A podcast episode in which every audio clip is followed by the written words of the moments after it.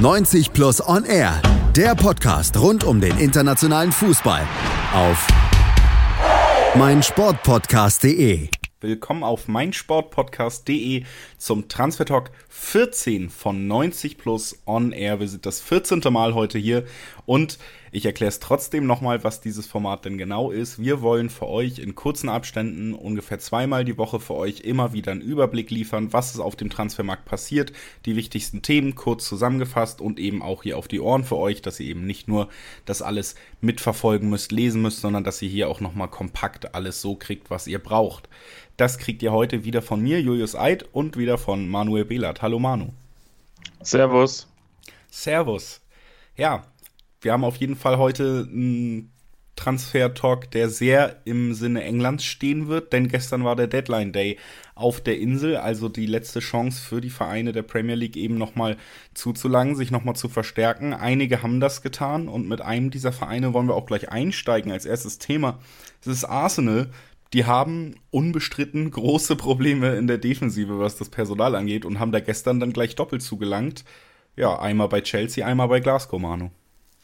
Ja, das, ähm, ich halte es ja bekanntermaßen neben Bayern auch mit Arsenal und muss sagen, dass Arsenal mich zumindest ein bisschen erfreut in diesem Transfersommer und davon sogar, oder ich muss eher sagen, sogar ein bisschen sehr erfreut, denn ähm, das Business bis gestern war schon recht gut und man hat versucht in der Innenverteidigung noch eine ganz, ganz große Lösung zu präsentieren, wie zum Beispiel Dayot Upamecano von Leipzig. Das hat dann nicht funktioniert, weil irgendwann auch das nicht allzu große Budget von Arsenal eben an ein Limit stieß. Ähm, gestern hat man aber immerhin noch zwei Deals ähm, an Land gezogen. Ähm, zuerst kam Kieran Tierney von Celtic, also ein hochtalentierter Linksverteidiger, der dort schon länger äh, Stammspieler ist, der ähm, bei Celtic schon eine Führungsfigur war der leider Gottes noch ein paar Wochen verletzt ausfällt. Das heißt, ähm, dass das keine Soforthilfe ist, sondern dass er ein bisschen braucht. Aber wer bei Celtic spielt, kennt zumindest schon den britischen Fußball, weiß, was für ein Tempo da herrscht. Ähm, der wird wohl keine großen Eingewöhnungsschwierigkeiten haben. Und gleichzeitig kam noch David Luiz von Chelsea, der den da einen Wechselwunsch geäußert hat und für jetzt 8 Millionen Pfund kam.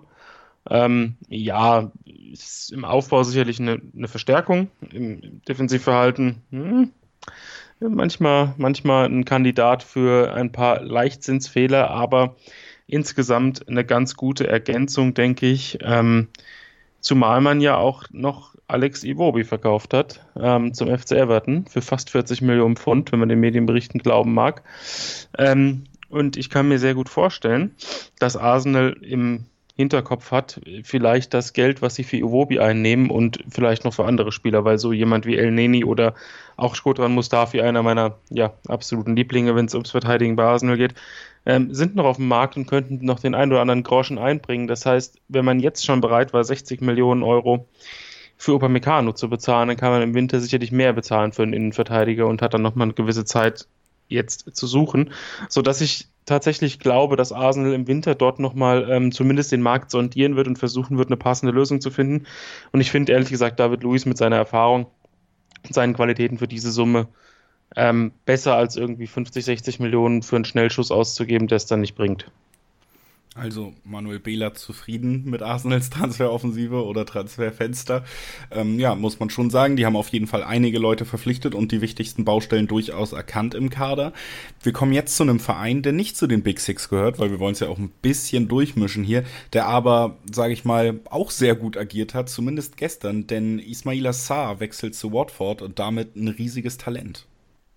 Ja, Watford hat ähm, erstmal Ismail Azar verpflichtet, finde ich ähm, ein unfassbar spannender Spieler. Ähm, erinnert ein bisschen von seinem ganzen Bewegungsablauf ähm, ein bisschen an den frühen ähm, Usman Dembele, der auch in Rennen gespielt hat, wie sah.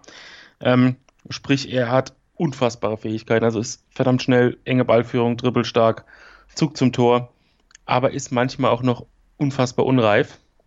Ähm, übersieht seine Mitspieler, das kennen wir von äh, Dembele auch sehr gut und gibt, gibt auch mal eine Großchance leichtfertig aus der Hand. Auch das kennen wir von Usman Dembele sehr gut, wenn ich dann nochmal an das letzte Champions League Finale, äh, Halbfinale erinnern darf. Da wirst du dich noch mit Freude äh, zurückerinnern gegen Liverpool, als er die Riesenchance im Hinspiel hat liegen lassen. Ähm, ja, aber Saar hat auf jeden Fall in, enorme Qualitäten. Ähm, ist jetzt der neue Rekordtransfer von Watford, hat über 30 Millionen Euro gekostet. Ähm, und das, man muss sagen, Watford hat jetzt keinen unfassbar spektakulären Sommer gehabt, aber sie haben es geschafft, ihr, ihr Mittelfeld so ziemlich zusammenzuhalten. Ducouré wurde heiß umworben, ähm, da war der FC Everton dran und da haben sie ähm, einen Riegel vorgeschoben, haben gesagt, nein, wir, wir akzeptieren keine Angebote. Und deswegen muss man sagen, dass mit Saar da noch ein ja, ein sehr gutes letztes Puzzleteil äh, verpflichtet wurde. Ich bin gespannt, wie lange er braucht, um sich in der Premier League zu akklimatisieren. Das wird sicherlich ein bisschen dauern, aber insgesamt ist das ein hochspannender Spieler, der Watford sicher äh, enorm weiterhelfen kann. Und ein hochspannender Spieler, der Inter Mailand ganz bestimmt weiterhelfen kann, ist Romelu Lukaku. Der ist gestern am Deadline Day eigentlicher Toreschluss für Einkäufe in England, dann ähm, beim Medizincheck von Inter Mailand gewesen, wechselt von Manchester United eben nach Italien und in Zusammenhang mit dem Deadline Day muss man jetzt sagen, Manchester United äh, verzichtet darauf, einen Ersatz zu verpflichten. Ja, zumindest die Kandidaten, die mit Manchester United zuletzt in Verbindung gebracht wurden, kommen nicht. Also das war in letzter Instanz eigentlich fast nur noch Mario Mandzukic, aber da hat sich nichts getan.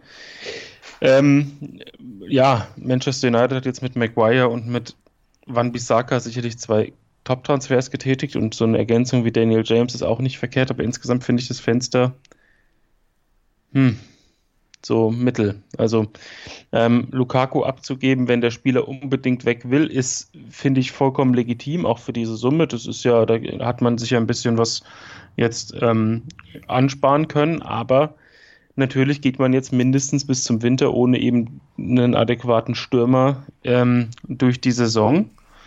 Klar, Fernando Llorente wird mit Manchester United in Verbindung gebracht. Der ist vereinslos, der kann auch jetzt noch verpflichtet werden, aber naja, das ist halt auch nicht mehr als eine Notlösung und ähm, ja, da bin ich ein bisschen skeptisch, was das angeht. Für Inter Mailand hat sich dann äh, jetzt das Warten ausgezahlt. Lukaku sollte von Beginn an kommen. Ähm, Antonio Conte wollte ihn unbedingt haben und jetzt hat er ihn bekommen und er hat noch ein paar Wochen Zeit, jetzt den Kader da zu finalisieren. Also ähm, der Gewinner bei diesem Transfer ist auf, auf, auf ersten Blick auf jeden Fall Inter. Und bei Manchester United muss man gucken, ob sie jetzt im, im Winter einen ähm, entsprechenden Stürmer verpflichten können oder wie sich das da, da vorne überhaupt ähm, gestaltet. Die spielen am Wochenende zum Auftrag gegen Chelsea und da sind noch einige Fragen offen. Also das ist, wird mit Spannung zu verfolgen sein, was bei Manchester United noch passiert. Und mit Spannung zu verfolgen war auch der Verein, in, äh, über den wir als nächstes sprechen wollen in dieser Transferphase, nämlich die Tottenham Hotspur. Letztes Jahr ja, gut, kam man nicht dran vorbei, ein Spiel von Tottenham zu gucken, ohne dass der Kommentator mindestens zweimal erwähnte, dass keine einzige Verpflichtung ähm, getätigt wurde im vergangenen Sommer. Diesen Sommer sah es anders aus. Man hat schon früh vorgelegt mit einem Dombele, einen starken ähm, Sechser dazugeholt aus der Ligue 1 und jetzt hat man am Deadline Day dann nochmal doppelt zugeschlagen. Ähm, Dybala war nämlich ein heißer Kandidat bei den Spurs und vormittags sah es noch so aus, als würde man da noch eine Einigung erzielen können. Aber dann hat Juventus ähm, sich kurz, kurz, kurz vor Ablauf der Transferfrist dazu entschlossen, dass sie den Spieler doch nicht gehen lassen wollen. Und Dybala wollte eigentlich auch gar nicht so sehr zu den Spurs. Ähm, also das war offensichtlich ein bisschen heißer, als es dann im Ende, oder wurde, wurde ein bisschen heißer geredet, als es im Endeffekt war. Ähm, verpflichtet haben sie aber Ryan Sessegnon vom FC Fulham, unglaublich talentierter Spieler, der äh, links flexibel einsetzbar ist, also sowohl in der Abwehr als auch im Mittelfeld ähm, eingesetzt werden kann. Hat jetzt knappe 30 Millionen Euro gekostet. Josh Onomar ist, auf, ist äh, zu Fulham gewechselt. Und Giovanni Lo Celso wurde geholt von Real Betis, ein sehr, sehr technisch begabter, dynamischer Mittelfeldspieler. Ähm, um das abschließend zu bewerten, muss man aber nochmal abwarten, was mit Christian Eriksen passiert, weil da gab es ja Gerüchte um Spanienwechsel. Also wenn Eriksen noch wechselt und man die ganzen Neuverpflichtungen betrachtet, war es ein guter Sommer, aber nicht sehr gut. Und wenn es ähm, dabei bleibt, dass Eriksen sogar dem Verein erhalten bleibt, haben sie unfassbare Möglichkeiten im Mittelfeld gerade. Ähm, dann ist Tottenham auf jeden Fall einer der Gewinner der Transferphase, wenn nicht sogar der Gewinner in England, äh, muss ich sagen. Das ist ja schon eine gute Überleitung, um mal zum Abschluss dieser England-Thematik auch ein bisschen den Überblick zu geben. Wir haben über Arsenal geredet, wir haben über Watford geredet, über Manchester United, Lukaku eben zu Inter und gerade über Tottenham. Und bevor wir jetzt zum letzten Thema kommen, was auch mit England zu tun hat, aber weniger mit dem Deadline Day, vielleicht einfach nochmal die Frage an dich. Wie schätzt du die ganze Entwicklung da in den letzten Tagen in England ein? Wie bewertest du das Transferfenster in diesem Sommer? Also der Deadline Day gestern war nicht ganz so hektisch, wie wir das sonst kennen, ähm, was sicherlich auch damit zu tun hat, dass ähm, in diesem Jahr einerseits die englischen Mannschaften schon zwei, drei Tage bevor das Transferfenster schließt, erkannt haben, dass noch was gemacht werden muss. Das heißt, viele ähm, Meldungen kamen tatsächlich erst oder schon, schon am Tag vor dem Deadline Day. Ähm, auch wie beispielsweise Dennis Breit, den es von Sampdoria zu Leicester gezogen hat. Das wurde gestern dann noch fixiert, aber es war eigentlich vorgestern schon klar. Also so richtige Deadline der Überraschung gab es jetzt nicht mehr. Vielleicht ein bisschen das ähm, Pedro Porro von Girona zu Manchester City gewechselt ist. Das könnte man vielleicht noch, das kam gestern erst auf, der Wechsel von Kevin Danso von Augsburg zum FC Southampton. Das hat sich auch gestern erst entwickelt. Aber insgesamt war diese, diese unfassbare Hektik, ähm, die, man, die man sonst so vom Deadline Day kennt, war jetzt gestern nicht vorhanden. Ähm, es gab noch das, den einen oder anderen Versuch von, von ein paar Teams, äh, was zu machen. Wolverhampton wollte Sumaré von Lille verpflichten, hat das auch nicht geschafft, weil der Spieler sich ähm, dagegen entschieden hat.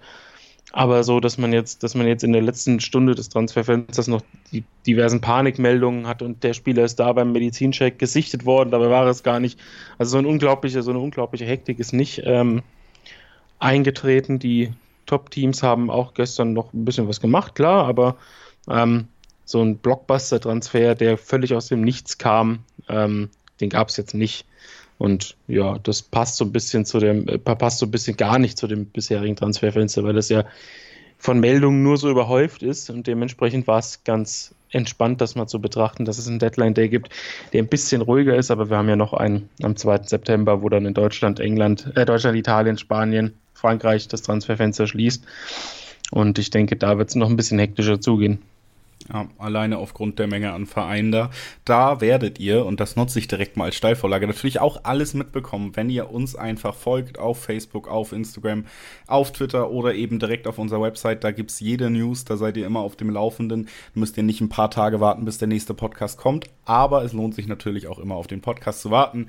Und das aus ganz vielen Gründen. Und auch einer dieser Gründe für mich ist, dass ich mich immer wahnsinnig freue, mit Manuel Behlert aufzunehmen, gerade wenn es in gewisse Themengebiete geht. Und in dieser Woche, Manu, es tut mir leid, kommen wir einfach nicht dran vorbei. Wir müssen nochmal über Leroy Sané reden. Da gab es ein paar neue Entwicklungen generell, ja, zumindest in Deutschland, wenn man die Berichterstattung jetzt äh, insgesamt bewertet, auch das anstrengendste Thema des Sommers für mich. Und jetzt, ja, ein Thema, das vielleicht gar keins mehr wird. Ja, ich habe auch fast keine Lust mehr darüber zu reden. Ähm, es ist es ist unsäglich nervig, diese ganze Thematik. Und jetzt hat sich ähm, herausgestellt, was ich schon befürchtet habe, als es hieß, dass die Verletzung von Leroy Sané ein bisschen schlimmer ist als erwartet. Ähm, er hat sich nämlich das Kreuzband angerissen. Er muss operiert werden. Er fällt. Pep Guardiola hat es heute bestätigt. Er hofft, dass er im Februar oder März wieder zurück ist. Und der FC Bayern ähm, der ja, sagen wir mal, in der Außendarstellung vielleicht nicht den besten Job seit Wochen und Monaten macht, hat jetzt gestern auch wieder ähm, Hasan Salihamidzic vor die Kameras gestellt nach dem Testspiel äh, im Trainingslager und ähm, kurz vorher herrschte ein bisschen Aufregung, weil es hieß, ähm, Hassan Salihamidzic wird ein Statement zur Personalie Leroy Sané abgeben und jeder hat gedacht, jetzt, jetzt herrscht endlich Klarheit und jetzt, jetzt, jetzt wissen wir, was Sache ist und jetzt ähm, sagen die Bayern, zumindest irgendwas Stichhaltiges. Aber Leroy, äh, Leroy Sané, sage ich schon, Hassan Salihamidzic stellte sich vor die Kameras und sagte nach der Ankündigung, dass er zu der Personalie was sagen werde, dass er nichts sagen wird. Also er hat nochmal festgestellt, dass Leroy Sané ein Spieler von Manchester City ist. Das haben wir alle mitbekommen und hat ihm gute Besserung gewünscht. Das heißt, ähm, ja, das heißt, dass es das nichts heißt. In München ist jetzt das Thema, ähm, wie gehen wir jetzt mit der ganzen äh, Sache um?